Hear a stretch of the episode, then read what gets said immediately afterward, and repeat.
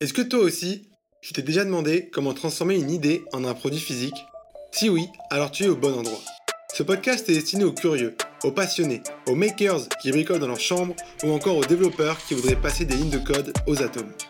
Bienvenue sur le podcast The Hard Way, le premier podcast qui parle du développement de startup hardware. Ok, je sais ce que tu vas me dire. Le hardware, c'est dur. Mais l'objectif de ce podcast, c'est de te montrer comment surmonter ces challenges. À chaque épisode, nous recevrons un ou une entrepreneur qui a réussi à matérialiser ses idées en un produit pur et dur. Nous verrons ensemble comment ils ont réussi à surmonter ce que la plupart pensent insurmontable. Moi, c'est Gary, et comme beaucoup, je suis convaincu que les problèmes d'aujourd'hui ne se régleront pas qu'avec des lignes de code. Alors rejoins-moi pour comprendre comment façonner le monde de demain. Bonne écoute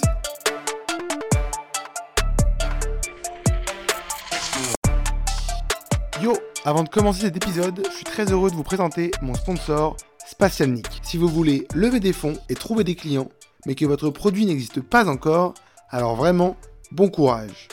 Le hardware, c'est palpable. Et pour le vendre, il est indispensable d'avoir des visuels hyper réalistes pour se projeter et visualiser son impact.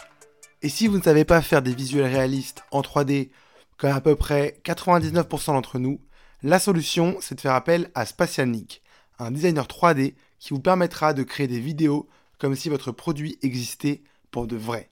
Si vous voulez en savoir plus, prenez rendez-vous dès maintenant avec Spatialnik sur spatial-nick.com s p a t i a l n i kcom Le lien est aussi dispo dans la description de l'épisode et je vous laisse désormais avec notre invité du jour.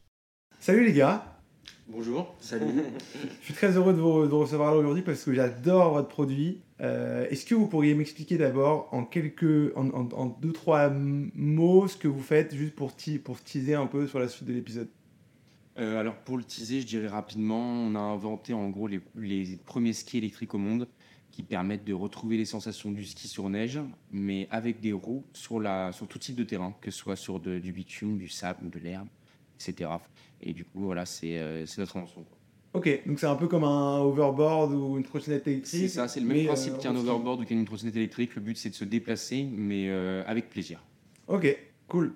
Ben, on reviendra sur l'idée, etc., sur, sur l'exécution après.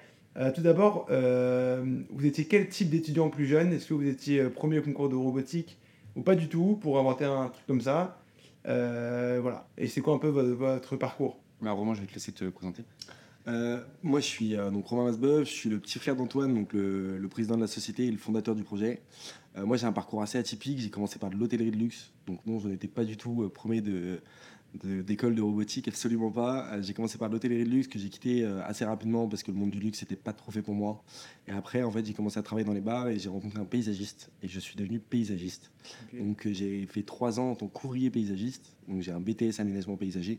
Et ensuite, j'ai voulu rattraper une école d'événementiel parce que j'ai toujours aimé l'événementiel et je trouvais que ça faisait de sens avec le, métier du paysage, faire de l'événementiel en extérieur. Et au final, de fur et à mesure, j'avais pas trouvé d'alternance et en fait, je suis rentré dans une société de logistique qui faisait de la plante d'intérieur en expédition à l'international. Et euh, au bout de quelques mois, je suis assez rapidement monté en tant que euh, responsable d'entrepôt, où je suis resté euh, deux ans à peu près. Et après, j'ai été débauché par mon premier patron du paysage pour être responsable des opérations chez lui. Et à ce moment-là, Antoine en fait avait un prototype fonctionnel, et c'est là qu'on avait créé la société et qu'on s'était lancé. Donc un parcours assez atypique. Ah, grave Ouais, vraiment rien à voir avec la robotique ou même avec la supply euh, dans les études. Mais après, j'ai beaucoup appris sur le tas, euh, surtout en termes de management, en termes de gestion d'équipe, etc. Quoi. Donc euh, beaucoup de manière autodidacte. Trop bien. Ok. Et moi, du coup, donc Antoine Masbeuf, donc comme mon frère, parcours assez atypique. Toi, aussi? C'est ça, ouais. Alors moi, j'ai pas fait d'études. j'ai, moi, donc, j'ai fait un bac spécialité maths, donc j'ai toujours aimé les maths, j'ai toujours été un peu dans les sciences. Ouais. Euh, mais euh, moi, j'ai eu l'idée très tôt de, de, de, de ce projet. Euh, voilà, quand j'étais étudiant, j'avais pas les moyens de, de, enfin de, repartir au ski aussi souvent que quand j'étais plus jeune avec mes parents. Ouais. Et du coup, c'est les sensations du ski me manquaient et j'ai toujours voulu les, les retrouver, mais partout et tout le temps. Et donc à ce moment-là, je me suis dit bon, quel est, je sortais de mon bac que j'ai vu avec mention, tout s'était bien passé et je me dis bon, je veux faire ce projet-là, où est-ce que je vais?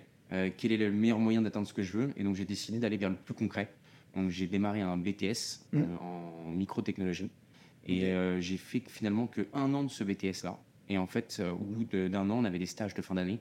Et j'ai eu la chance de rencontrer un professeur qui m'a directement aiguillé vers une personne qu'il connaissait. Et du coup, j'ai arrêté mon BTS et j'ai démarré du coup en tant que ma petite main dans une entreprise de robotique. Et c'est au sein de cette entreprise de robotique en fait que j'ai évolué, que j'ai pris en compétences. Donc j'ai vraiment commencé par au début par faire des petites pièces euh, mécaniques, etc. Euh, ensuite, euh, voilà, au bout de deux ans, je gérais entièrement tout l'atelier de prototypage. Euh, et ensuite, j'ai commencé à dériver sur de la conception pour finir au bout de cinq ans sur de la R&D, carrément sur des systèmes mécaniques qui étaient dans les robots. Et cette entreprise, pour donner le nom, c'était l'entreprise Fivebots, qui était aussi une start-up voilà, à très très fort potentiel. Ok. Et, euh, et au bout d'un moment, euh, arrivé voilà, après 4-5 ans de, de travail là-bas, euh, on va dire que voilà, j'avais un peu exploré euh, toutes, les, toutes les possibilités dans cette entreprise-là. J'avais j'ai eu la chance justement, on va dire que ma formation, je l'ai fait au sein, dans le dur, Ouais. au sein d'une vraie entreprise de robotique où j'ai, en fait, quelque part, j'ai eu des profs, mais personnels, Ouais. qui étaient tous des ingénieurs et qui m'apprenaient, je, je leur posais toutes mes questions, ils me répondaient et c'est comme ça que j'ai appris finalement. Euh, bien sûr, en complément, j'hésitais pas euh, aller à la bibliothèque euh, voilà, quand j'avais des questions plus scientifiques euh, ou à me renseigner sur Internet. Parce que voilà, il y, a- il y a de la théorie qu'on peut pas forcément apprendre euh, en, enfin, en entreprise. Ouais. Mais euh, voilà, tout ça m'a permis d'avoir les compétences de, de créer mon projet. Et euh, quand j'ai, quand on va dire, ou- enfin, après avoir avancé, euh, au bout d'un moment, je suis arrivé sur, euh, sur des prototypes qui commençaient à être euh, quand même convenables. Mm. Et j'ai décidé de quitter mon entreprise à ce moment-là. Ok. Pour, du coup, bah, du coup, monter l'entreprise. Et c'était il y a combien de temps que tu as quitté l'entreprise? Alors, j'ai quitté l'entreprise il y a trois ans. Ok, ah oui, quand même. Voilà, Et j'ai quitté l'entreprise il y a trois ans et quand je l'ai quitté, j'avais euh, euh, j'avais un tout premier prototype mais qui n'était pas encore vraiment fonctionnel. Ok. Mais je savais que euh, je me dirigeais, enfin je, je, savais, je savais où j'allais. Je, je savais qu'en gros, on allait avoir un produit qui pouvait vraiment marcher. Et, euh, et même, j'ai toujours aimé les prises de risques et j'ai toujours voulu faire ce que. Enfin voilà, faire, euh, faire on va dire, réaliser mon rêve de, de, de créer, d'inventer des choses. Donc, euh, donc voilà, j'ai pris ce risque-là. C'est énorme. C'est trop stylé. Et, et moi, moi, ce qui me, ce qui me, ce qui m'intéresse grave aussi, c'est la, la montée en compétences. Euh, que- Enfin, au niveau technique, comment tu as fait ça? Donc, du coup, je m'ai expliqué, c'est en travaillant sur des vrais projets, etc. Est-ce que tu as, aussi trouvé des ressources? Je sais qu'il y a pas mal d'ingénieurs qui nous écoutent et qui, euh, et qui sont un peu. euh, euh, Enfin, qui, qui sont un peu saoulés de ne pas avoir euh, justement ces compétences-là, parce que c'est pas, c'est pas forcément ce qu'on apprend à l'école, même en BTS, etc. Euh, Est-ce que tu aurais des ressources un peu miracles ou malheureusement il faut aller dans une boîte de robotique et faire de la robotique? Non, je dirais qu'il n'y a pas de ressources miracles. Je pense Ouais. que déjà, c'est de la curiosité de base. Si tu es curieux, bah, tu vas apprendre et du coup, tout va découler. Mais je pense que ce qui m'a permis vraiment de, de- de comprendre facilement, on va dire, tout ce qui était mécanique, etc., c'est que j'ai démarré en tant qu'en fait usineur. Et en fait, quand tu es usineur, bah, du coup, c'est voilà, tu crées des pièces mécaniques. Au début, c'était vraiment de la, voilà, de la conception très simple, enfin, de la fabrication très simple. Mais en tant qu'usineur, quand tu fabriques des pièces, au bout d'un moment, tu sais quelles sont les contraintes pour les concevoir. Et c'est ça, en fait, qui m'a amené du coup à passer ensuite sur la conception euh, euh, assistée par ordinateur, euh, que ce soit voilà, sur des logiciels comme SolidWorks, CATIA ou Inventor. Mhm. Et, euh, et comme je savais quelles étaient les contraintes de fabrication, et ben, je concevais mieux. Et grâce à ça, du coup, bah, j'allais plus vite et je faisais moins d'erreurs. Et c'est ce qui m'a permis, en fait, de, voilà, de, d'arriver à sortir rapidement des prototypes quand certaines personnes mettaient beaucoup plus de temps. Parce que des, des ingénieurs qui ont fait des écoles, des écoles d'ingénieurs n'ont pas eu forcément de formation dans la fabrication de pièces très poussée. Oui. Du coup, ils vont concevoir, mais euh, ils se rendent pas compte souvent de euh, voilà, est-ce que cette pièce, elle est, elle est réellement facilement faisable, combien elle va me coûter, etc. Et, euh, et c'est là où je pense que j'ai eu, euh, que j'ai eu de la chance par rapport à ça. Trop bien. Les deux, vous avez des parcours de dingue. C'est trop sympa. J'adore. Euh, moi, j'ai juste une petite anecdote que j'aimerais rajouter quand même. C'est qu'Antoine, quand, quand il a commencé, pour le dire, hein, une vis, il savait pas ce que c'était. Ah ouais? Donc tu te dis, il est arrivé dans, dans- dans un domaine, dans sa boîte d'ingénierie, il savait pas ce que c'était une vis. Aujourd'hui, bah, c'est quelqu'un qui, moi, qui m'impressionne au quotidien, clairement. Donc euh, c'était juste le petit truc à, Ouais, que je voulais dire là-dessus. Je suis rentré en fait dans cette boîte d'ingénierie, enfin dans cette boîte de robotique. Je suis pas rentré pour faire de l'ingénierie, je suis rentré pour créer mon prototype. J'avais une vision de, de ce que j'imagine, enfin voilà, du produit, je l'imaginais et je voulais absolument savoir comment le créer. Et en fait, c'est ça qui m'a motivé tout le long. En fait, je me suis vraiment fixé quand j'ai quitté euh, mon BTS parce que voilà, on va dire que je, m'ennuyais un peu euh, au sein de ce BTS. C'est ce qui m'a animé et qui m'a fait tenir tout le long, c'est ce but de créer mon prototype et d'avoir un prototype fonctionnel. Trop bien. Trop stylé. Euh, donc, du coup, on arrive un peu sur comment ça a commencé. Euh, c'était quoi, euh, c'était quoi un peu les différentes étapes? Donc, tu, me, disais, tu as, fait des premiers protos, tu as commencé à quitter ton, ton, ton, emploi quand tu avais un proto semi-fonctionnel? C'est ça. Au début, c'était des, on va dire, des maquettes très rudimentaires. C'est-à-dire que j'ai commencé bon, euh, par des. Voilà, des grandes, euh, des grandes feuilles sur lesquelles déjà j'essayais de voir un peu l'ergonomie du produit, euh, quelle taille il allait représenter. comme voilà, enfin, au début, c'est vraiment. Il faut, faut, faut, simplifier ces idées au maximum pour, déjà, pour se rendre compte un peu de, ce que ça rend. Quoi. Tu faisais quoi tu, En gros, tu prenais un papier et Je prenais du papier et j'essayais carrément de, de, dessiner à échelle 1, c'est-à-dire même pas en plus petit, à échelle 1 pour voir. voilà parce que le but, voilà, nous, nous, sur notre produit, on est censé le chausser. Du coup, bah, euh, bon, avec tout type de chaussures, mais voilà, du coup, il fallait se rendre compte euh, un peu de la taille des pièces, de, de voir euh, par rapport à mon pied où, est, où va être le, pivot qui va tenir, enfin, qui va tenir voilà, le, la pièce qui, par exemple, maintient le mollet. il fallait se rendre compte un peu des trucs de base. ensuite, j'ai essayé de commencer par des maquettes. Donc là, c'était c'était du bois, limite, hein, mais vraiment, hein, c'était histoire de se rendre compte du bois, de la découpe laser, mais très rudimentaire. Euh, et en fait, c'est grâce aux compétences que j'ai prises dans l'entreprise de robotique que j'ai pu, euh, on va dire, euh, complexifier tout ça et le rendre, on va dire, beaucoup plus, bah, on va dire, mécanique et réellement, réellement de l'ingénierie, quoi. Et c'est comme ça qu'au fur et à mesure, on est arrivé sur des trucs de plus en plus, bah, de plus en plus réalistes. Et, et, et en gros, il y a quoi? Il y a deux ans et demi, trois ans. Enfin, j'ai quitté mon entreprise et six mois plus tard, j'avais un vrai prototype fonctionnel avec lequel on a réalisé toutes nos premières vidéos. Ah ouais? Et c'est grâce à ce prototype-là que j'ai réussi quelque part à débaucher mes deux, enfin mes deux cofondateurs, mon frère et Joseph Dairel. En fait, je pense que ce qui est intéressant à dire, c'est que euh, faut savoir que le premier proto est sorti dans le grenier de chez notre grand-mère. Euh, donc à, à, Parma dans le 95. Et un jour, Antoine il m'appelle, il me dit, euh, ça faisait ouais, un an et demi, deux ans que tu as quitté ton boulot. Et il me dit. C'était 23 heures. 23 heures. Et il me sort, il m'appelle, moi j'étais en plein, en plein taf. Hein, je, travaillais assez tard à l'époque. Enfin, à l'époque, c'était il y a deux ans. Et il me dit, euh, Romain, ça marche. Faut que tu viennes. Faut que tu, faut, faut que tu me rejoignes. J'ai tout quitté, je suis allé le rejoindre. Et en fait, il avait enfin trouvé le, il avait trouvé le système pour reproduire cette sensation de godille tout le temps et partout. Et en gros, c'était un système de pivot sur la roue avant qui était vraiment fonctionnel. En fait, sur les tout premiers prototypes, c'était impossible de tourner parce que forcément, c'était un bras fixe. Ouais. C'était pas possible de tourner. Il a, réussi à. Donc, c'est un système qu'on a breveté aujourd'hui, bien sûr, et qui nous permet aujourd'hui de retrouver cette sensation de body. Et quand moi, j'ai essayé le produit, j'ai dit, OK, c'est bon, faut qu'on se lance, il faut qu'on y aille. Ouais, en gros, ce qui est compliqué sur, euh, sur, des, sur des rollers, euh, on doit patiner. Et du coup, sur des rollers, on ne peut pas se permettre d'avoir un poids trop conséquent parce qu'on va lever le pied souvent. Et, euh, et, du coup, moi, sur le premier proto qui était justement pas fonctionnel, donc il y avait les moteurs électriques, il y avait l'accélération, il y avait tout. Mais euh, pour changer de direction, il fallait que je lève le pied. Et du coup, il y avait, c'était pas du tout agréable. C'était, on a, enfin voilà, on ne ressentait pas cette sensation. Et surtout, c'était voilà, c'était pas du tout, on, ne s'amusait pas quoi. Et à ce moment-là, justement, j'ai eu cette idée de pivot de la roue avant. On a breveté, c'est un de nos brevets les plus importants. Euh, et quand je l'ai testé, je ne savais pas du tout si ça allait marcher. Les ingénieurs dans mon entreprise m'ont dit euh, ça ne marchera pas.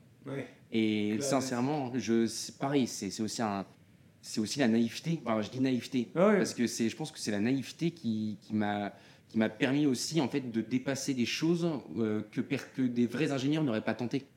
En se disant bah non, ça marchera pas si tu fais telle ou telle chose, tu n'auras pas ce que tu veux.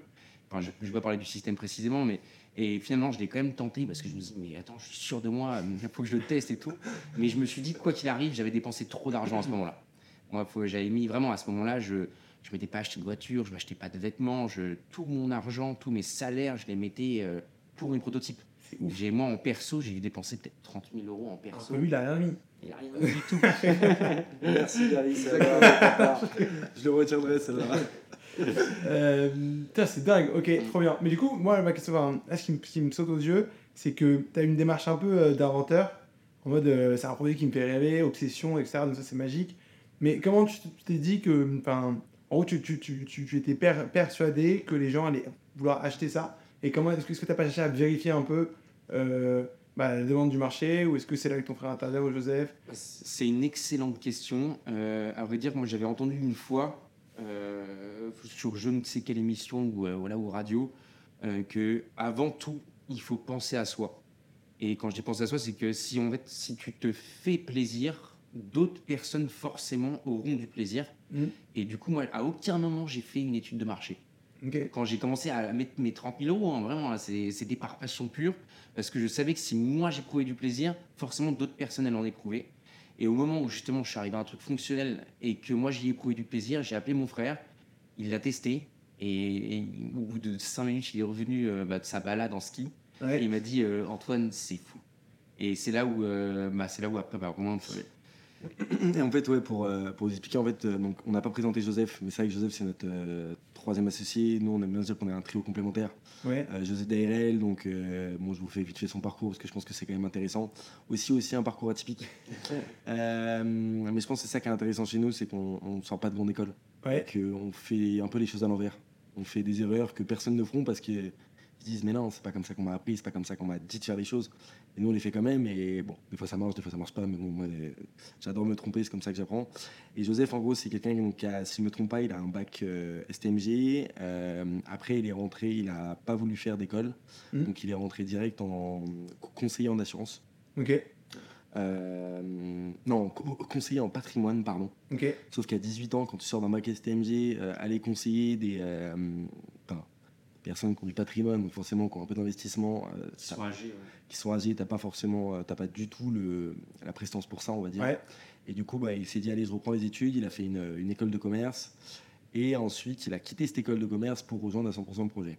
Ok. Donc encore une fois, un parcours euh, totalement impromptu. Et donc Joseph s'occupe euh, s'occupe vraiment de toute la partie euh, stratégie de commercialisation et stratégie financière. C'est lui qui voilà qui prend cette partie-là. euh, il a c'est quelqu'un qui a du bagou et qui sait parler et qui voilà. Ok. Et en gros, dès qu'il a rejoint le projet, nous, euh, la première chose qu'on s'est fait, c'est une vraie étude de marché sur euh, vraiment bah, tout le secteur de la micromobilité en France et à l'international pour se rendre compte si, bah voilà, dans quel axe est-ce qu'on devait se développer Est-ce que c'était plus le loisir? Est-ce que c'était plus les trajets du quotidien? Est-ce que c'était plus euh, créer un nouveau sport? Créer vraiment un sport extrême, par exemple? Et au final, on, on s'est rendu compte que, bah, bien sûr, il y avait énormément de cibles. Mais si on reprend l'exemple de la One Wheel, euh, pour ceux qui connaissent, enfin, pour ceux qui connaissent pas, la One Wheel, c'est un skate à une roue Ouais. qui permet de reproduire les sensations du snowboard. Ouais. Euh, donc il faut savoir qu'il y a quand même 20% d'utilisateurs de snowboard et 80% d'utilisateurs de, de ski. Ouais. Donc juste avec cette donnée-là, elle n'est pas du tout complexe. Là, on s'est tout de suite dit, ok, il y a quelque chose à faire. Étant donné que One Wheel, aujourd'hui, c'est une société qui est valorisée quand même à 350 millions d'euros euh, au bout de 5 ans d'existence, enfin 8 ans, 8 ans d'existence, pardon. Et euh, du coup, bah, on a fait quand même une longue étude de marché. Pour nous qui n'étions pas du tout habitués à faire des études de marché, Ouais. c'était plutôt complexe. On s'est fait accompagner par beaucoup de personnes et on s'est rendu compte qu'on avait un vrai marché en même temps sur les trajets du quotidien, donc les, les déplacements du quotidien, et sur le loisir et le- la partie sportive. Ok. Du coup, en fait, c'est du coup cette étude de marché nous a fait, euh, comme dit, ouais, voilà, mobilité et sport. Et en fait, cette étude de marché nous a fait rendre compte qu'on devait, parce qu'au début, le produit était très sportif. On va dire qu'il n'était pas du tout adapté à la ville. Euh, on, on va dire qu'il n'était pas transportable. euh, il était, euh, il était pas ergonomique. C'était vraiment voilà, je l'avais fait moi uniquement pour les sensations. Ouais. Et donc, on- ce qu'on a fait, c'est que grâce à cette étude de marché, on, s'est rendu compte qu'il y avait un vrai marché dans la mobilité urbaine. Mhm. On s'est dit, bon, bah, voilà, on reprend le proto que j'ai fait et on y adapte des, des caractéristiques qui facilitent toutes ces choses qui sont importantes pour la mobilité, donc le transport, l'ergonomie, etc.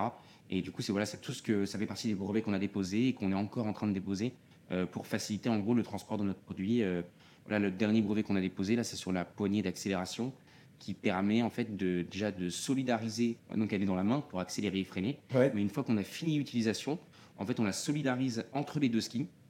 Ça permet de pouvoir déjà déchausser en étant debout Mhm. ou de chausser en étant debout. Et euh, une fois qu'on a déchaussé, cette poignée, elle est télescopique et elle permet de les transporter un peu comme une petite valise cabine. Ce qui fait que voilà, euh, dans le métro ou quoi que ce soit, on n'a pas apporté euh, un ski dans chaque bras. On a juste une petite valise euh, sur, sur le côté et c'est hyper pratique. Ok, stylé. C'est le Euh, tu me parles de brevets. les brevets, c'est un truc dont tout le monde en parle, mais on ne sait pas vraiment ce que c'est. Enfin, il y a beaucoup de gens qui en parlent, mais qui ne maîtrisent pas du tout le sujet. Je pense en faire par- partie. C'est c'est quoi les trucs que tu as appris sur un brevet? Est-ce que c'est vraiment utile? Je trouve que ça coûte plutôt cher quand même. Euh, Alors, on a, nous, alors, on a eu la chance de, je dirais, de rencontrer les bonnes personnes au bon moment. Euh, donc, on est rentré dans le programme Startup de l'INPI. Mm. Donc, ça, faut Ah savoir oui. que ça existe et que c'est super intéressant. Franchement, il faut que toutes les personnes, euh, avant de se lancer, aillent se renseigner au maximum parce qu'il y a plein d'aides possibles qui peuvent nous aider. Et du coup, le programme Startup de l'INPI, déjà, une fois qu'on en fait partie, nous permet de nous financer euh, 50% des trois premiers brevets. Donc ça, c'est déjà une super chose. Il faut savoir qu'un brevet, bon, le prix d'un brevet ça va dépendre du cabinet qui va le ça. rédiger. Après, voilà, on peut le rédiger nous-mêmes, mais c'est pas conseillé, à part si on a vraiment des, des compétences juridiques et d'ingénierie en même temps. Euh, nous, on a, on a choisi de passer par un cabinet qui est à Colombes et avec qui ça se passe très très bien. Et, euh, et ensuite, euh, non, le brevet, c'est quelque chose qui est, c'est, c'est très important pour une start-up parce que c'est ce qui va, c'est ce qui va permettre de la valoriser, étant donné qu'au début, une start-up, euh, elle n'a pas forcément énormément de moyens, elle n'a pas forcément le, moyen de la, valoriser. Justement, c'est de bloquer ses inventions pour déjà éviter la concurrence, etc. Euh, mais donc c'est cette raison-là, mais c'est également marketing. Parce que quand tu as des brevets, du coup, tu peux communiquer sur tes brevets, montrer que tu es innovant. Et, euh, ça, vraiment, je, conseille à toutes les entreprises, dans tous les domaines, de, vraiment d'y accorder, d'avoir une stratégie en propriété intellectuelle euh, poussée et même de ne pas hésiter à faire des, prendre des masterclass, à prendre des cours ou quoi que ce soit par rapport à ça. Parce que c'est, euh, pour moi, c'est vraiment primordial et ça fait partie pour nous d'une stratégie qui est énorme au sein de notre entreprise. Étant donné qu'on a un produit qui n'existe pas, on fait tout aujourd'hui pour euh, en être les seuls propriétaires. Ouais, ok.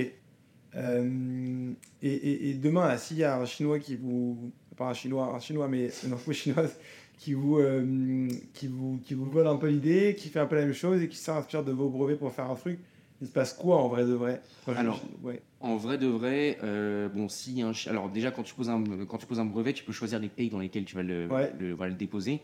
Euh, donc voilà, ces pays-là, faut les choisir. Tu déposes jamais un brevet mondial, ça n'existe pas. Ok, Ça, même Apple ne dépose pas de brevets mondiaux.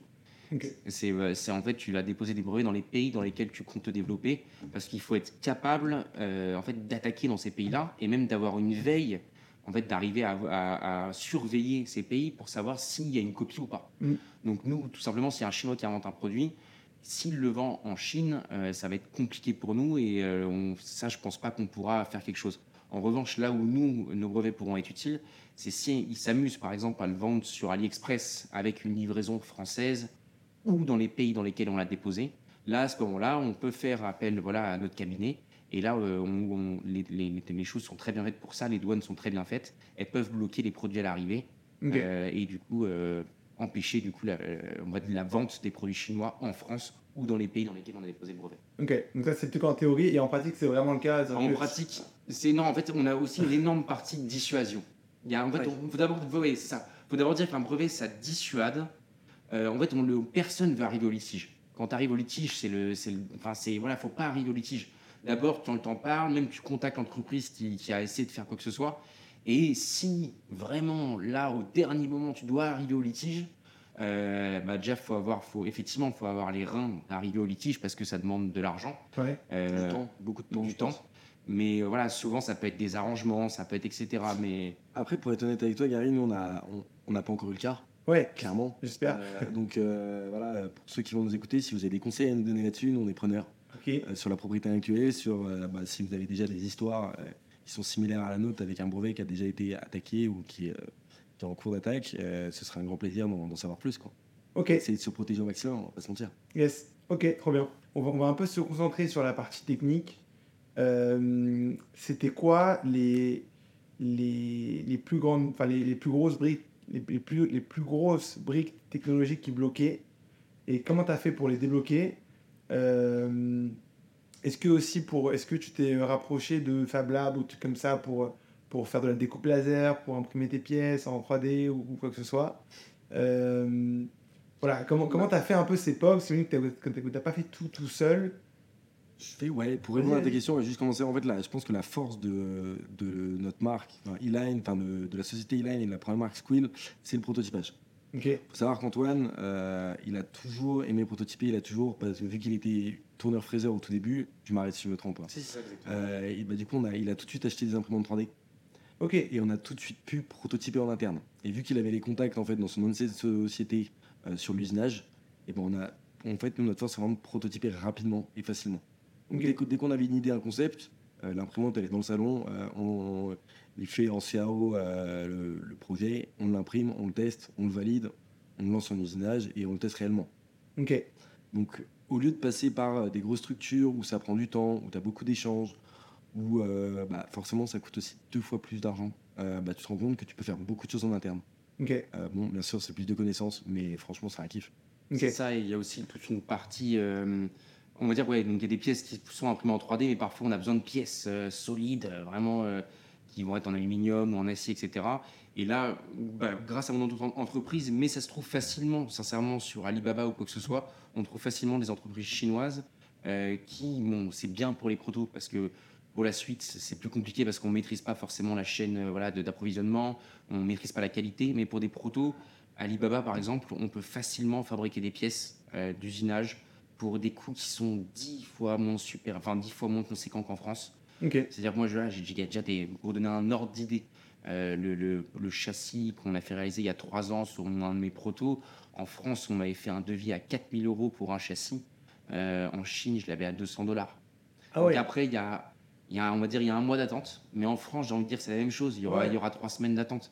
Et euh, voilà, il y a 200 dollars, il y a un peu de livraison forcément.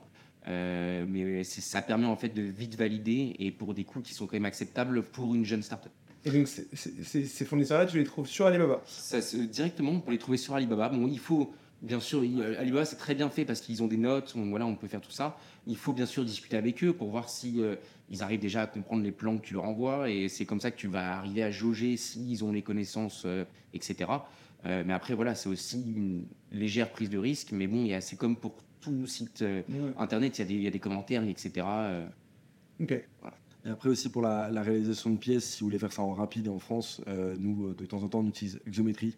C'est une plateforme américaine qui permet en fait à plein de sociétés en fait de pouvoir créer des pièces, que ce soit en usinage, en impression 3D, en vraiment tôlerie, ouais. en tôlerie, en découpe laser, en mécano soudé, enfin vraiment un peu de tout, euh, où on a juste à implémenter, enfin à uploader un fichier STEP euh, sur leur site. Mm. C'est ultra bien fait, vous avez les prix en direct, les finitions, tout.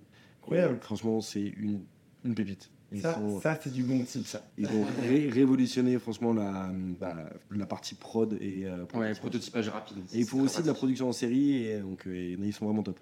Ils ont un service client qui est génial, donc euh, vraiment top. Et il n'y a pas été que vous avez galéré, vous avez galéré genre pour les roues, trouver des bonnes roues? Alors, pense, si moi, c'est alors, tiens, maintenant que tu parles des roues, euh, ça a été un truc très long pour moi, mais ça, ça fait partie des recherches que j'ai fait les sept années avant de monter la boîte. Ouais. Ah oui. Et parce que moi, de- même de base, pour dire la vérité, j'étais parti sur un prototype qui avait rien à voir. Je voulais, moi, je voulais la sensation tellement forte que le premier produit que j'ai commencé à concevoir, et c'est là où j'ai perdu beaucoup d'argent, c'était un produit destiné mais à aller sur l'autoroute. quoi. C'était un truc qui pouvait monter à 180 km/h Ah ouais. ok. avec carrément des roues de pocket bike et j'avais des moteurs de drone surpuissants à l'intérieur.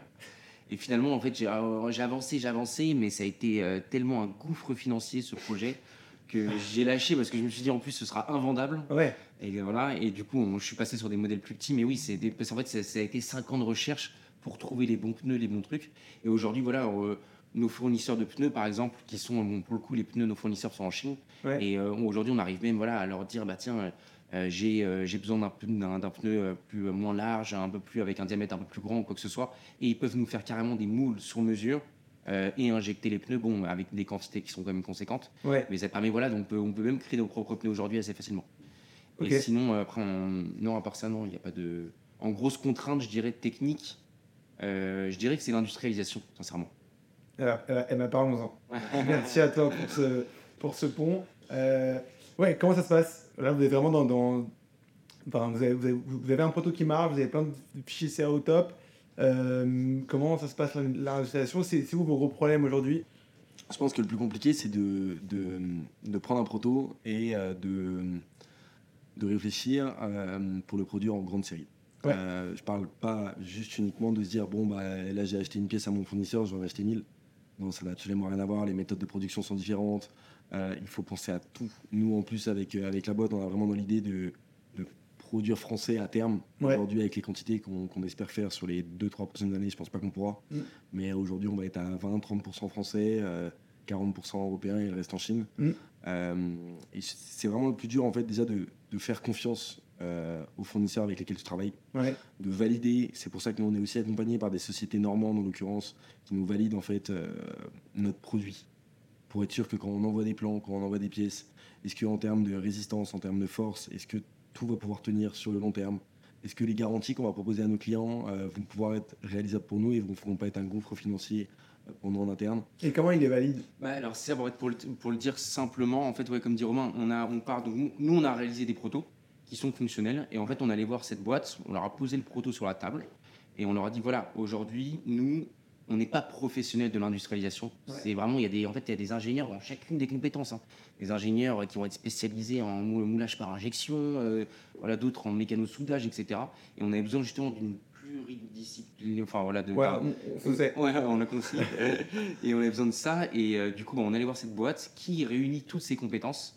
Et en gros, ils- eux, tout simplement, on leur a demandé de fiabiliser notre prototype. C'est-à-dire qu'ils vont pas, euh, ils vont pas, on va dire, créer des choses, mais ils vont repartir de ce qu'on a fait. Ouais. Et on va dire, ils vont adapter euh, la création des pièces en fonction de la méthode de fabrication qui va être choisie. Et, ils vont faire, et, et pendant la reconception, il va y avoir il y a des phases de calcul, donc euh, étude des efforts qui vont être soumis, par exemple, sur le ski. C'est-à-dire que voilà, nous, on avait, euh, euh, moi, je voulais absolument, euh, on voulait que, on voulait être sûr que notre châssis, par exemple, euh, puisse supporter le saut euh, euh, d'un homme de 100 kg à 1 mètre de hauteur.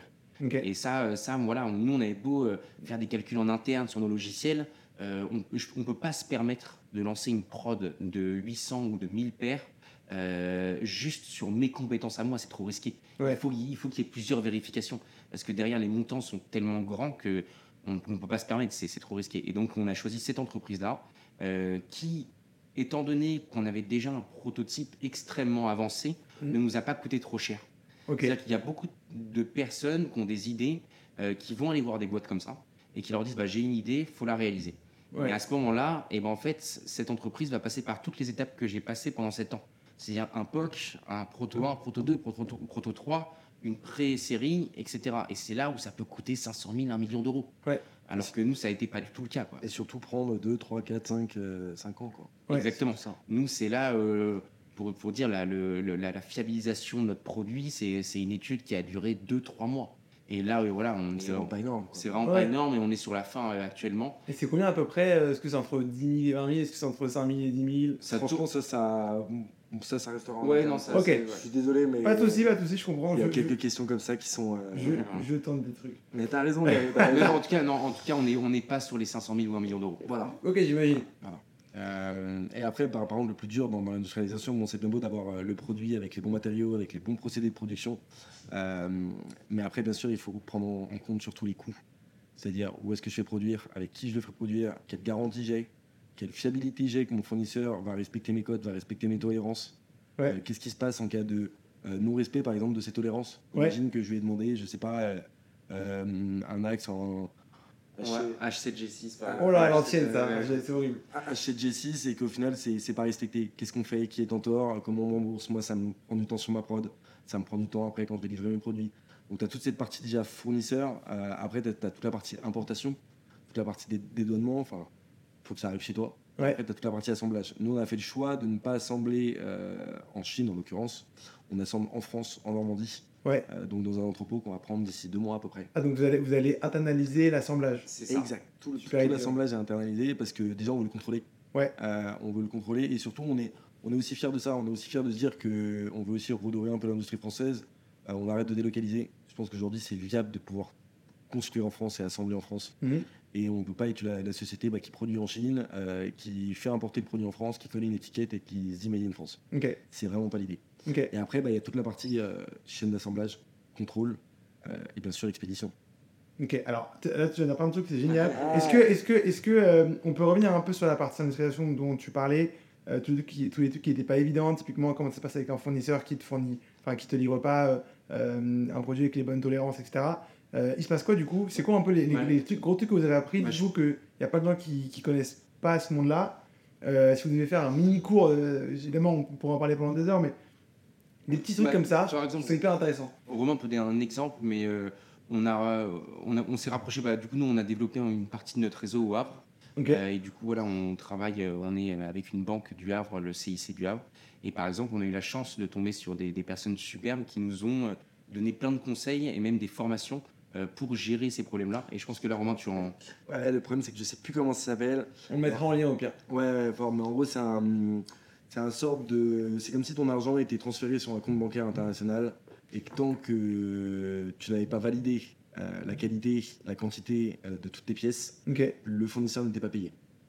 Ok, les fournisseurs Mais par acceptent ça contre, Le fournisseur accepte parce que le fournisseur sait que si la qualité est respectée, enfin si euh, ton devis est respecté, que ta commande est respectée, l'argent est déjà sur un compte. Ok, Donc moi, je n'ai plus l'argent. ok, Et la banque garantit qu'ils vont te payer. Ok. Et moi, les seules choses que j'ai à conseiller, c'est euh, déjà, bon, si vous êtes en, France ou même en Europe, euh, travaillez avec l'Europe ou la France. Parce qu'en termes de juridique, c'est deux fois plus simple. Ok, Euh, aller attaquer une société en Chine, euh, franchement, ça vaut même pas le coup. Enfin, sauf si vous parlez de milliards d'euros, mais nous, à notre échelle, ça vaut absolument pas le coup. Donc, Mhm. si vous pouvez travailler avec la France, travaillez avec la France.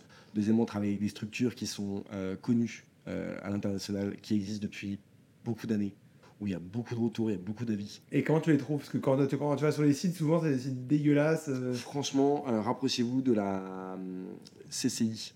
Ok, Euh, parce que eux, ils ont un super service en Europe et à l'international qui te permet en fait de te mettre en relation avec des structures en fonction des produits que tu recherches. Mhm. Et ils vont, tu vas leur dire par exemple, voilà, je recherche un moteur très particulier. Ils vont te mettre 5-10 boîtes. Et après, toi, tu vas faire ton check, tu vas les contacter une par une.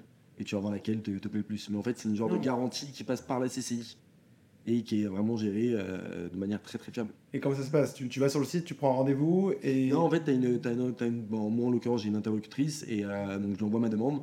Mais tu fais comment ce côté- Enfin, au début? C'est en fait nous on est rentré, bah, c'est vrai qu'on l'a pas expliqué, mais nous on est rentré euh, donc chez France Initiative et chez. Réseau Entreprendre Ouais, euh, grâce à une- un contact qu'on s'est fait, s'était fait au Havre. ouais, Pour les contacts vraiment ça change tout et ça nous a vraiment ça nous a, ça nous a ouvert beaucoup de portes. Et grâce à ça on est aussi euh, rentré chez, enfin on est aussi accompagné par l'AD Normandie. En fait, ouais, de, de toute base, moi euh, j'avais rencontré en fait, il faut se rapprocher en fait des, des collectivités té- territoriales. Et moi, j'avais en fait, j'avais mon dossier, j'avais, euh, je crois que j'avais envoyé une collectivité qui parlait de, euh, enfin, d'aide aux entrepreneurs ou quoi que ce soit. Et en fait, bah là, c'était, par exemple, au Havre, c'est Le Havre Seine Développement. Il y avait aussi Co Seine Développement. Et en fait, ces collectivités-là, je suis arrivé, j'ai présenté mon projet, et ces gens-là sont là, mais vraiment, c'est leur travail, on les paye pas. Ils sont là pour t'aider. Et quand je dis pour t'aider, c'est voilà, ils vont, ils vont direct te donner des contacts, t'ouvrir des portes euh, auxquelles j'aurais jamais pensé au début. Et ces portes, bah, par exemple, ça peut être, euh, euh, bah, ça peut être voilà, des, des, euh, ça peut être des, des- des incubateurs, ça peut être des, des mecs qui vont te conseiller en ingénierie, ça peut être de, la finance, euh, etc. Et, euh, et là, en l'occurrence, on a, ils nous ont fait, euh, ils nous ont conseillé par ces contacts de rentrer dans des réseaux. Et notamment, je conseille beaucoup euh, le. Bah là, ils vont être, ils vont être contents, mais je conseille le réseau Entreprendre et France Initiative également, Ouais, euh, parce que c'est des réseaux euh, où on, on a la chance d'être d'être aidé par de- des vrais patrons d'entreprise qui vont nous suivre. Nous, actuellement, on est suivi par deux patrons d'entreprise, mais des, des grands patrons. C'est des gens qui ont vraiment du background derrière eux, euh, qui ont de l'expérience et à qui euh, on peut euh, poser des questions, euh, se référer Et confier surtout. et se confier. Et en fait, ça, c'est hyper important parce que quand on crée une boîte au début, on sait pas trop où on va, on sait pas trop quoi faire. Et là, on a des vrais mecs de l'industrie ou du- des domaines qui ont été sélectionnés qui vraiment t'aident en direct, à qui tu peux parler comme, comme si c'était un ami. ouais. Alors que sans rentrer dans ces réseaux-là, avoir des patrons d'entreprise pour une heure, c'est dans les 400 ou 500 euros de l'heure, c'est impossible. Ok. Ok, ok, hyper intéressant. Euh, c'est vrai que vous êtes- vous êtes un des, enfin, un des, premiers, une des premières boîtes à me parler des, coll- des collectivités. Je sais qu'ils sont assez, euh, ils sont assez euh, actifs, mais, mais je pense que c'est pas une très bonne image comme c'est. je pense que c'est ça. Ils ont, fr- franchement, ils n'ont pas une bonne image. Et franchement, moi, j'ai été accompagné. Donc là, ça fait six mois qu'on est accompagné, en particulier avec Joseph, parce que c'est plus sur la partie marketing et c'est aussi sur la partie indus. Ouais, par exemple, ils m'ont validé des fournisseurs, mais ils répondent euh, au tac au tac. Ils sont, ils- enfin, franchement, ils sont exceptionnels. J'ai pas d'autre mot à dire. Euh, Allez-y à fond et foncez vers eux parce qu'ils sont ouverts, ils sont là pour ça. Euh, en plus, ils sont payés par l'État. ouais. Euh, donc toi, ça te revient à zéro pour ta boîte. C'est du temps. C'est de la connaissance que tu prends euh, gratuitement. Et Donc, après, euh, ouais, je dirais aussi, tout dépend sur qui tu tombes. Ouais, Nous, par exemple, on a eu la, euh, bon, je, peux, je peux dire le nom, on a eu la chance d'être tombé sur François Quatreux, euh, Daniel Normandie, ouais. enfin non, non, de, Ah, de de Développement, et enfin même du Dé- euh, non, de Cosène Développement. Et, euh, oui, il y a beaucoup de trucs. Ouais, il y a beaucoup de trucs, c'est un peu complexe. Mais voilà, c'est, on est tombé sur la bonne personne qui, était, qui est passionnée par aider les, entre- les entrepreneurs. Et voilà, c'est finalement, euh, quand tu tombes sur la bonne personne, et, bah, que le film passe bien, ça, ça se passe bien. Si toi, tu as, un bon projet, que tu travailles et, que, et qu'en fait, tu sais saisir les opportunités qu'on te donne, c'est aussi ça. C'est que nous, tout ce qu'on nous a conseillé, on n'a pas hésité une seule seconde. On a défoncé les portes dès qu'elles étaient un peu entrouvertes. Ouais. Et c'est ça vraiment qui nous a. Non, mais vraiment, c'est Ah ouais. c'est bête à dire, mais euh, que ce soit pour les financements, pour n'importe quoi, dès qu'il y avait une porte à, à peine entrouverte, on y allait. Direct. que ce soit un échec ou une réussite. Ok, trop bien.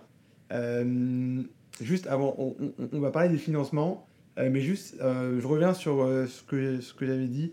Est-ce que vous avez d'autres trucs que vous avez appris sur l'industrialisation, ne serait-ce que quand, quand on toque à la porte d'un fournisseur, euh, des petits trucs comme ça qui peuvent vraiment aider, vous ne saviez pas du tout au début, et, euh, et qui sont, et qui sont euh, peut-être même obligatoires. Genre, un- vous allez voir un fournisseur et qui, qui vous demande un papier que vous n'avez pas, du tout pensé, Ouais. comme ça. Euh, tiens, ça, ça me fait penser au truc tout bête. Par exemple, bah, euh, souvent quand on est une startup, on bosse avec l'international. Euh, dans le hardware, on bosse beaucoup avec l'international. C'est-à-dire, Bah, on bosse beaucoup avec euh, des sociétés asiatiques, Ouais. euh, des sociétés américaines, etc. etc.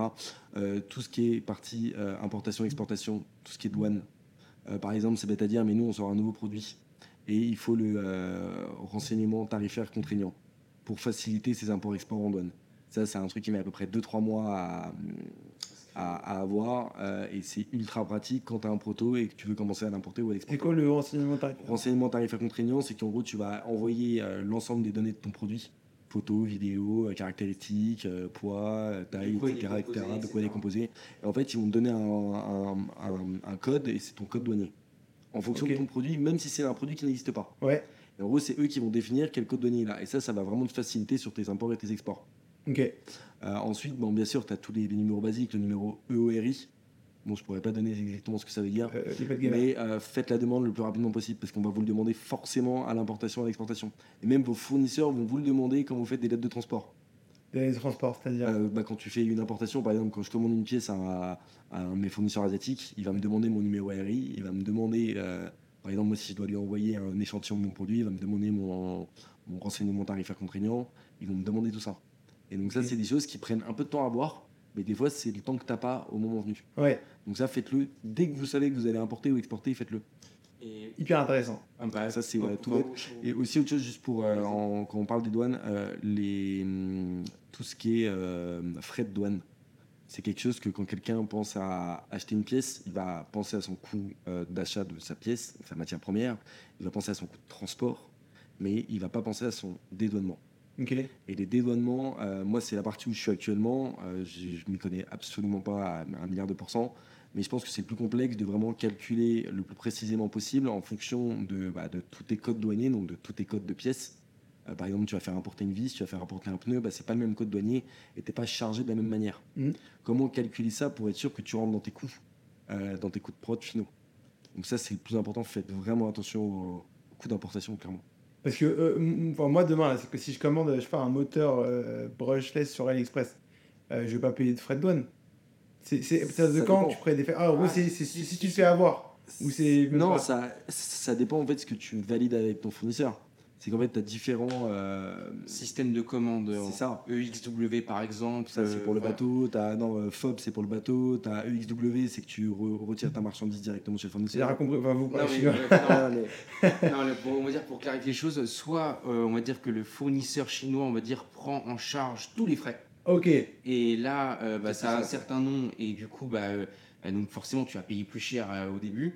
Euh, soit tu décides toi de prendre, bah, par exemple, euh, lui il va te dire, bah, moi je prends en charge le- le- les frais du camion qui vont jusqu'à l'aéroport Ouais. euh, et à partir de l'aéroport, c'est toi qui prends en charge. Ok. Et du coup, C'est les voilà. incoterms. C'est les incoterms. Ok. Renseignez-vous beaucoup sur les incoterms. DDP, par exemple, vous payez aucun frais, c'est livré directement chez vous. Ouais. Euh, DAP, bon, faut Ouais, vous renseigner. faut mais Ok. se renseigner, voilà. C'est un peu Et sinon, moi, en... Enfin bon, pour, pour passer à autre chose euh, de- des douanes, en dernier conseil technique, Ouais. Allez. euh, moi je dirais que euh, c'est... Bon, il faut avoir un proto, je dirais, qui marche. Bon, à part si on a vraiment des, des contraintes extrêmes techniques, où là on peut directement se rapprocher d'une entreprise pour se faire aider sur des contraintes euh, voilà, de conception, etc. Mais sinon, dès qu'on a un, un proto, on va dire, fonctionnel, directement, ne pas en fait savoir euh, être humble et ne, ne pas croire qu'on peut tout faire tout seul. Et du coup, ne pas perdre de temps et aller voir directement des professionnels justement de l'industrialisation euh, qui peuvent justement vous aider à gagner du temps Ok. et, et de l'argent. Et, et du coup, juste les pros de l'industrialisation, euh, vous, vous en connaissez quelques-uns, des noms de boîtes c'est comme ça ou pas? Moi, je conseille une boîte que- qu'on a rencontrée récemment, qui sont exceptionnelles. Euh, un gros big up à Jean-Christophe Grousset euh, et la société qui s'appelle, bon, lui, il fait partie d'un groupe qui s'appelle MEPI. Euh, mais par contre, la société, lui, c'est ID Concept et ID Service. Ok. Ils sont situés à Gaillon, ils ont aussi un siège à Paris. Euh, des gars exceptionnels. J'ai pas d'autre mot à dire. Ok. IDS et IDC, ID Concept, des services. euh. Mais après, il, il en existe plein et euh, il suffit juste voilà, de, de trouver les. Enfin, voilà, de, tomber sur le. Bon, c'est vrai qu'on ne pourra pas dans cette boîte, mais il existe plein de boîtes. En tout cas. Ok, bon, très bien, on, on a eu un nom, c'est parfait. Euh, maintenant, euh, on arrive un peu vers la fin. Si on parle du, du, fin- du financement, euh, produire hard- le produit hardware, ça, ça- ça coûte cher. Euh, c'est- quoi les plus gros, des, enfin, les plus gros, les plus gros postes de coûts? Comment vous avez réussi à vous financer? Euh, Et, et si, euh, si euh, je sais que Romain n'aime pas trop parler chiffres, peut-être me donner des, Non, non, mais ça, me donner des, des tranches un peu de combien vous aurez pu lever Est-ce qu'il y a, j'imagine que c'est beaucoup de de billets Angel, de prêts peut-être. Vous n'avez pas encore totalement levé, à, vous avez réussi à lever en equity, je sais pas. Je pense On qu'on peut parler un peu. on peut être transparent par rapport à ça. Déjà, on a gagné beaucoup d'argent parce que comme, euh, comme on avait prototypé pendant 7 ans Ouais, avant de monter l'entreprise, on a eu vraiment euh, pas tant de dépenses que ça sur le produit en lui-même pour arriver, euh, on va dire, à la, au- à la version finale. Mm. Donc ça, c'était déjà un gros gain d'argent. Je pense que euh, Antoine, ce qu'il a fait, ça nous a fait économiser un, un billet de 200 000, clairement. Ouais. Clairement. Euh, 200, 300 000, juste. Parce que nous, c'est pas un produit non plus euh, qui est ultra complexe. Enfin, il est compliqué, bien sûr, mais c'est pas, c'est pas non plus. Je suis désolé. Non, non, mais c'est pas un produit non plus. Voilà, on n'est pas sur, on n'est pas sur la dernière voiture Tesla, quoi. Ouais, C'est est, ça que je veux dire par là, c'est que. euh, Bon, il y a quand même, euh, il y a quand même 150-200 pièces. euh, Ouais, mais c'est vrai. Donc il y a quand même un peu de montage, mais euh, Euh, c'est ça, et après, c'est surtout en termes de, de, de- de financement, nous, ce qui nous a beaucoup aidé, c'est la BPI France. Ok. Euh, BPI France, donc nous, on est rentré dans le programme Startup euh, de, dans de l'aide à la faisabilité et l'innovation. Ah, c'est- un type de, sub- de subvention en fait, il y a la bourse French Tech, il y a plusieurs types de, de- de- de subventions. Euh, au, dé- au début, on voulait, euh, on voulait faire la bourse French Tech. Donc, euh, la bourse French Tech, de mémoire, je crois que c'est jusqu'à 30 000 euros. Et, euh, et il faut avoir un- des fonds propres d'environ 10 ou 15 000 euros. Ouais. Si tu as 10 000 euros, ou en 10 entre 10 et 15 000 euros, ils te donnent 30 000 euros Ok. pour financer, voilà, enfin, pour la, que ce soit pour, surtout pour la R&D. Ok. Euh, donc, il y a ces parties-là. Mais finalement, nous, on a été sur la faisabilité de l'innovation. C'est ça. Donc, C'est 50 000 Là, c'est 50 000 euros, mais par contre, il faut avoir 50 000 euros de fonds propres. Et en fait, donc, déjà avant de passer par tout ça, nous, on avait besoin de fonds propres. Ouais. Et on a fait, bon, nous, on a fait l'erreur d'ailleurs. Ouais, on a fait l'erreur. On a fait l'erreur de, en fait, quand on parlait de France Initiative et de réseau entreprendre, l'avantage de ces réseaux, c'est qu'ils t'octroient des prêts d'honneur à taux zéro, mais sans condition. C'est-à-dire que voilà, euh, Et à titre indicatif, il ne faut pas avoir créé sa société pour les avoir. Ok. Ok. Donc, le plus important, moi, ce que, ce que je dirais comme conseil, c'est euh, va voir France Initiative, va voir Réseau Entreprendre, fais des prêts d'honneur. Avec ça, monte ta société, fais ton capital social. Et avec ça, tu peux commencer à aller voir la BPI, etc. etc. en gros, ouais, pour donner même le, la base des bases, déjà, mine de rien, tu peux pas te lancer sans rien.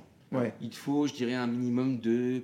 Allez, je dirais, bah, ça dépend de ton projet, mais voilà, pour nous, pour nous, pour être totalement sincère, ça a été 10 000 euros. Ok. On a commencé avec 10 000 euros, mais euh, à nous trois, tous les trois compris, 10 000 euros. Ok. Ces 10 000 euros-là nous ont permis euh, bah, de multiplier, parce que chez France Initiative ou chez Réseau Entreprendre, tu as besoin de fonds propres pour qu'ils puissent aussi, c'est en, en- en- fonction de tes fonds propres qui vont déterminer euh, tes prêts d'honneur. Ok. C'est-à-dire, si tu arrives avec 50 000 euros, euh, bah, tu peux euh, avoir des prêts d'honneur jusqu'à 100 000 euros euh, à taux zéro. Et en plus, tu peux avoir des légers, des- légers différés. Euh, je crois qu'on a eu 6 mois, il y a un an, il me semble, voilà, euh, qui permet de rembourser un peu plus tard le temps que ton entreprise démarre. Une fois que bah, du coup, tu as eu donc, euh, ces, ces 100 000 euros de, de- de prêt à taux zéro, euh, plus tes propres fonds, Ouais. on va dire que tu arrives à une certaine somme, et grâce à, cer- à cette certaine somme, et ben là déjà, tu déjà, été plus conséquent, et tu peux aller prendre de la subvention. Parce que les subventions sont basées sur l'argent que tu as de base, Mm. comme sur les fonds propres. Ouais. Donc imaginons, là, en prenant l'exemple de tout à l'heure, on arrive, quelqu'un qui avait 50 000 grâce aux deux réseaux, il arrive à aller à, à 150 000 de fonds propres, et ben là, il peut aller voir des subventions. Et les subventions, par exemple, bah, il peut avoir la, la faisabilité et l'innovation, On a, qui est de 50 000 euros. Il peut avoir, euh, nous, on a, on a eu des prêts d'amorçage. on a eu un prêt d'amorçage de la BPI euh, de 150 000 euros. Ok. Non. Euh, donc on l'a reçu en plus à peu près de une semaine là, donc euh, ça fait du bien. Ouais, ouais, ouais.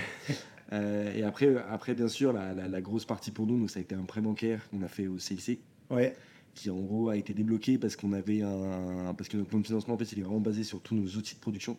Et donc bien sûr, un prêt bancaire, ça finance que des, quelque chose qui peut être remboursé entre guillemets. Ça va jamais financer du marketing. Ouais. Euh, que financer des outils de prod ou euh, du matériel ou autre chose. Euh, donc ça a été euh, donc le CIC qui nous a accompagnés là-dessus. Et après surtout ça a été donc euh, Pour renforcer nos fonds propres, on- des micro levées de fonds, mais c'est même, c'est même pas des levées de fonds en fait. Nous, C'est des des levées de c'est fonds, fonds d'amorçage. Fonds d'amorçage qui a été réalisé par des contrats BSAR. Mm. Donc, c'est des bons de souscription à accord d'investissement rapide. Et nous, en fait, on a fait le choix de ne pas faire des, euh, des gros contrats. Donc, les tickets d'entrée, on a commencé avec des tickets d'entrée à 10 000. Aujourd'hui, on est sur des tickets d'entrée à 20 000. Donc, ça nous fait beaucoup de micro-investisseurs, entre guillemets. Mais en fait, nous, on s'est dit qu'avant de valoriser notre société, euh, de prouver notre marché, de commencer à vendre, bah, on va, on va, c'est compliqué d'aller séduire quelqu'un sur euh, lever 300, 400, 500 000. Sinon, on dilue directement notre entreprise. Si là, on avait choisi, par exemple, de prendre un seul gros investisseur à, je sais pas, 300, 400 ou 500 000 euros, euh, on se serait fait prendre 40, 50, 60% d'entreprise directement. Euh, alors que du coup, en passant par ces BSRL-là, qui sont voilà, des, connaissances de connaissances, ou même des personnes qu'on ne connaît pas du tout et qu'on a rencontrées au fur et à mesure, euh, avec qui on va présenter le projet sérieusement. Par contre, hein, c'est au même titre que pour un business angel ou quoi que ce soit, ou que pour un fonds d'investissement. il y a toute la partie voilà, monétaire, on doit tout leur prouver, on, doit, y a on présente un vrai business plan. Mais ces personnes-là, ensuite, bah, du coup, investissent. Et ce qui est bien, c'est que l'investissement est rapide. Pas 8 mois de négociation. C'est-à-dire qu'il bon, y a une phase de présentation, une phase de questions-réponses, et ensuite, euh, on envoie un contrat, et dans les deux semaines, on reçoit l'argent. Donc ça permet d'être vachement rapide sur, euh, sur du coup, notre développement. Et en fait, et nous, on a fait ça, et c'est très avantageux pour eux si nous, derrière, on réalise une levée de fonds et justement, c'est pour c'est à ce moment-là, au moment de la vraie levée de fonds, donc que nous on aimerait réaliser en septembre de l'année prochaine. Donc c'est là on, est déjà en train de, on va dire, commencer les négociations, de commencer des négociations, de, voilà, de commencer à se rapprocher de certaines personnes parce qu'on sait que ça dure entre 6 mois et un an. Euh, et c'est à ce moment-là, en fonction de l'argent qu'on va lever, euh, que ces contrats de BSR, BSR là, vont se transformer en, capi en, en prise au capital pour ces personnes-là. Voilà. Et en fait, voilà, après, tout dépend de la structure du contrat et comment il a été défini pour savoir combien ils vont prendre de capital de, de, ta société. Mais c'est avantageux pour eux. Ils ont, c'est avantageux pour eux parce qu'ils peuvent, tu peux te faire des très beaux, euh, des très belles plus-values. Euh, tu peux faire du x5, x10 sur des, euh, très rapidement. et pour les investisseurs. Et en termes de chiffres, nous au total, on a levé combien avec dette plus. tout compris. Alors en dette, subvention, investisseur. Parce que Gary, tu m'as demandé les chiffres. non, je dirais, pour, être totalement sincère, tout, compris, actuellement, on est aux alentours des 600 000 euros en ah ouais, subvention et investisseur. Voilà, tout compris. Ok, ok, ok, non. Euh, trop bien. Euh, est-ce que vous pourriez me parler un peu plus de euh, aujourd'hui donc, et demain? Vous avez commencé à faire des pré-précommandes ou des précommandes. Ouais. Est-ce que vous pouvez expliquer un, peu, un petit peu ça? Voilà. En gros, très simple. Aujourd'hui, on a été, nous en fait, on a choisi de faire un financement participatif Mm. Donc on a été euh, gentiment invité au CES de Las Vegas, donc, qui se déroulera du 9 au 12 janvier euh, du coup à Las Vegas. Et en fait, nous on a décidé de lancer notre financement participatif à ce moment-là. Et euh, donc du coup on est accompagné par TCF, The Crowdfunding Formula, qui nous permet en gros, qui ont eux réalisé des énormes, des énormes financements participatifs à des, millions d'euros. Et en gros on est sur un site de pré-launch. Donc on va aller sur prelaunch.com et voir notre produit en fait réserver notre paire en payant 30 dollars. Comme ça, vous 30 dollars. Ouais, et vous êtes certain d'avoir ah, d'avoir accès à notre paire au financement participatif. Ok. Donc, nous, notre paire, elle sera proposée à 1800 euros euh, TTC lors du financement participatif et mhm. sinon 2200 à la réelle commercialisation. Ok. Donc, on lance le financement euh, début janvier pour une livraison des produits en juin 2024 et une ouverture du site e-commerce en juillet-août 2024. Ok. Donc voilà, assez clair, assez, euh, assez simple, mais c'est un peu l'idée. Ok, et le crowdfunding, Comment est-ce qu'on est. Moi je, moi, je pense que je me rends pas compte de la force du, du crowdfunding. Moi, je, sais, on, on, a eu des exemples de ouf, comme euh, Bob Lavestel, ils ont fait des millions, etc. Euh, il y a vraiment des gens qui achètent en crowdfunding et comment tu les, tu les rassures? Parce que moi, je sais, sais pas vous, mais moi, je, je sais pas si j'irais vraiment acheter un truc avant d'avoir un coup de cœur de ouf. Ouais, après, je vais, moi, je vais juste dire un truc avant que tu commences. Euh, je suis désolé de dire ça, mais les Français ont peur. Ouais. C'est pour ça qu'on va pas sur une plateforme française. Parce que quand tu vois euh, la plupart des projets qui sont lancés, euh, même si les, les, plateformes françaises sont super, je parle du lieu ou autre, hein, ou KissKissBankBank Banco, sont vraiment top, on se rend compte que euh, les investissements depuis la France sont très légers. Et qu'au final, c'est plus bah, des pays comme bien sûr les États-Unis qui vont moins avoir peur d'investir, moins avoir peur de mettre un billet sur un projet un peu innovant qui sort un peu du lot. Et après, bien sûr, c'est des, souvent c'est des CSP. Hein. On va mm. pas demander à un, à un étudiant ou à un, jeune gars qui se lance dans la vie euh, d'investir dans des produits où il n'est même pas sûr d'arriver à nous. Ok. Là, oui, on a été très étonnés parce que là, on a, on a déjà des pré-précommandes, des personnes qui ont réservé notre paire. On a été très étonnés justement de, des personnes qui ont réservé parce qu'on a accès à, peu près à leur âge, ce etc. Et nous, de base, on pensait que notre cible avait 5-30 ans.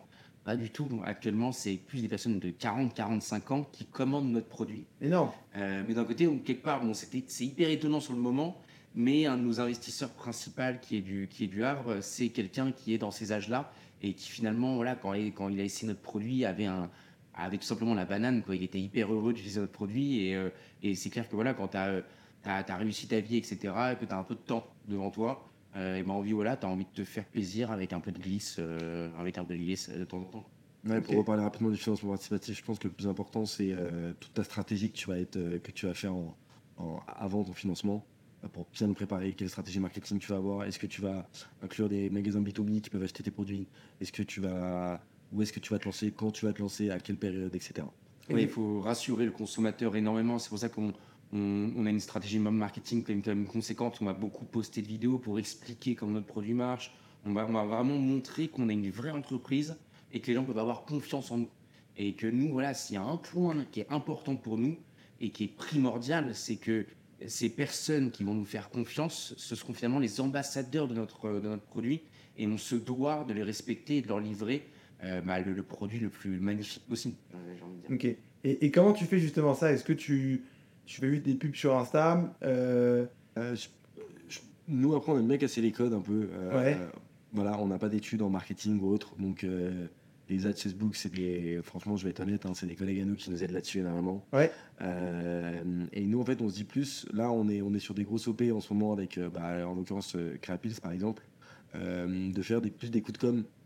Par exemple, il y a un coup de com, c'est. je sais pas si vous avez remarqué en ce moment, y a énormément de, de- de boîtes qui mettent une. Qui font du Photoshop euh, en plein Paris ou un peu n'importe où et qui vont créer des images pour faire des, pour des lancements de produits ou des choses comme ça. Bah, nous, c'est- on s'est dit qu'on allait le faire en vrai. Donc, au lieu, par exemple, là, je te donne un exemple tout bête, on a imprimé des badges de 10 mètres par 5, Ouais. on a accroché sur tous les ponts de Paris. Et, euh, mais ça, on l'a fait réellement, tu vois.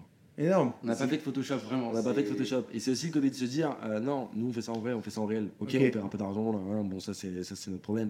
Mais surtout, on fait ça en vrai et je pense que ça a plus d'impact euh, pour moi de faire ça comme ça.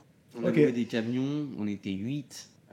à porter la bâche. Il y avait, il y euh, avait vois. vent, une galère monstre, et là on lâchait les bâches qui se déroulaient. Les bâches, c'est juste euh, 50 mètres carrés de bâche, ça pèse euh, 30 kilos, faut- Ouais. 30-40 kilos, surtout que la prise au vent c'est encore plus lourd.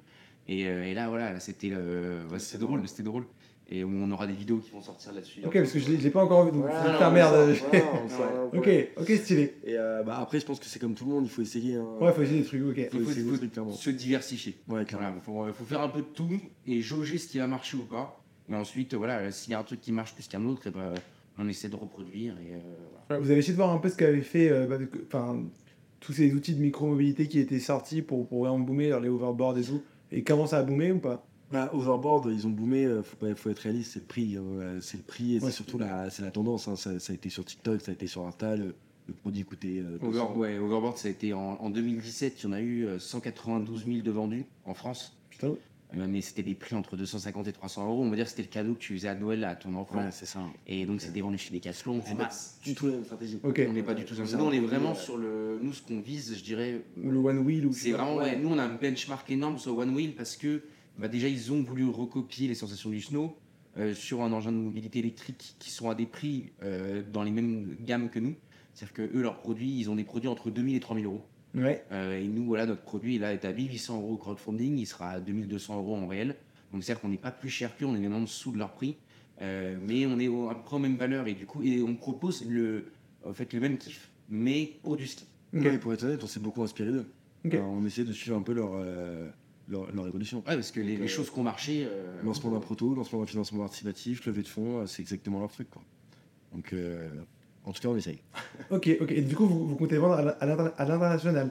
Ouais. Dès janvier euh, ou dès maintenant même? Dès, euh, dès janvier, bah là, vous pouvez déjà réserver votre paire. Et en fait, nous, on a, enfin, c'est plus ma partie, mais on a organisé en tout cas euh, tout le processus d'expédition pour l'international. Ok. Euh, et en- bon, bah, bien sûr, avec tout ce qui s'ensuit, donc euh, toutes les, euh, les notices en plusieurs langues, euh, l'accès au site en plusieurs langues, euh, les frais d'expédition euh, différenciés en fonction des pays. euh, Les, différents- les, les, les normes CE et tout, tout ça. Exact, les normes CE, les normes. ROHS, euh, toute la partie certification. batterie qui est très importante, certification batterie. Ça, par exemple, c'est quelque chose où euh, on peut se dire ah on va en Chine pour faire des batteries, mais non, il faut euh, là c'est tellement importants que nous on a choisi de passer par des boîtes euh, européennes ou au moins françaises pour être sûr et certain qu'on n'ait aucun risque avec, euh, avec les batteries. Quand on entend euh, voilà, des véhicules qui ont explosé ou quoi que ce soit, ou des téléphones avec lesquels ça s'est mal passé, nous, on veut surtout éviter ces problèmes-là.